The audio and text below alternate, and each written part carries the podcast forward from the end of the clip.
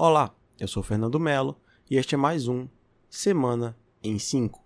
Depois de dizer que a vacina transformaria vacinados em jacaré no episódio de escárnio internacional, Jair Messias Bolsonaro aparece com uma nova pérola.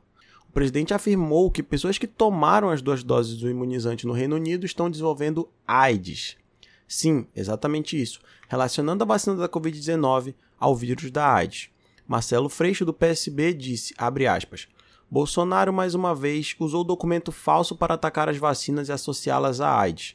Lamentável que essa seja a prioridade do presidente em um país com mais de 600 mil mortos, 20 milhões de famintos e 14 milhões de desempregados. Mais um crime na ficha de Bolsonaro, fecha aspas. O projeto de morte e desinformação continuam fortíssimos.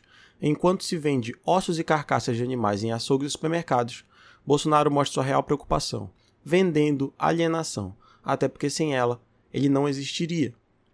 Enquanto isso, na China, um novo surto de infecções leva à suspensão da maratona de Wuhan. O país registrou 26 novos casos da doença e, como é sabido, por lá a tolerância ao vírus é zero. Autoridades locais tentam conter o vírus com testes massivos em larga escala e confinamentos direcionados para evitarem uma nova propagação pandêmica. Suspenderam o evento, então, evento que, por sinal, atrairia para a cidade, segundo estimativas, cerca de 26 mil pessoas. O comitê do evento reembolsará os participantes.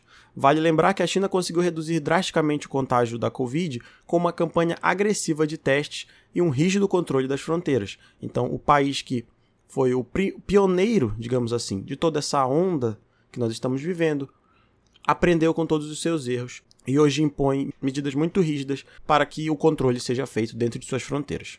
Ainda falando em rígido controle, voltamos ao Brasil para um episódio sombrio dentro da franquia Zara que com o código Zara Zerou tentava controlar e vigiar clientes. Quais clientes eram estes, você se pergunta? Negros e pessoas com vestimentas simples. O código existia para que essas pessoas não fossem tratadas como clientes de fato, mas como ameaças. A denúncia partiu da delegada Ana Paula Barroso, negra, que ao perceber que, que a tratativa recebida por ela era racista, denunciou a loja e abriu espaço para novos depoimentos. Ex-funcionários surgiram e o código Zara Zero acabou sendo exposto.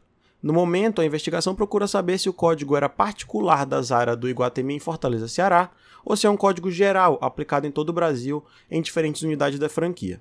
As unidades de diferentes estados já foram notificadas, inclusive pelo Procon, e por hora nos resta acompanhar essas investigações. Um episódio extremamente sombrio, mas que vem para abrir os olhos dos que ainda não dormiram nesse Brasil que legitima atrocidades desde 2018. Esse foi o seu Semana em 5. Até a próxima.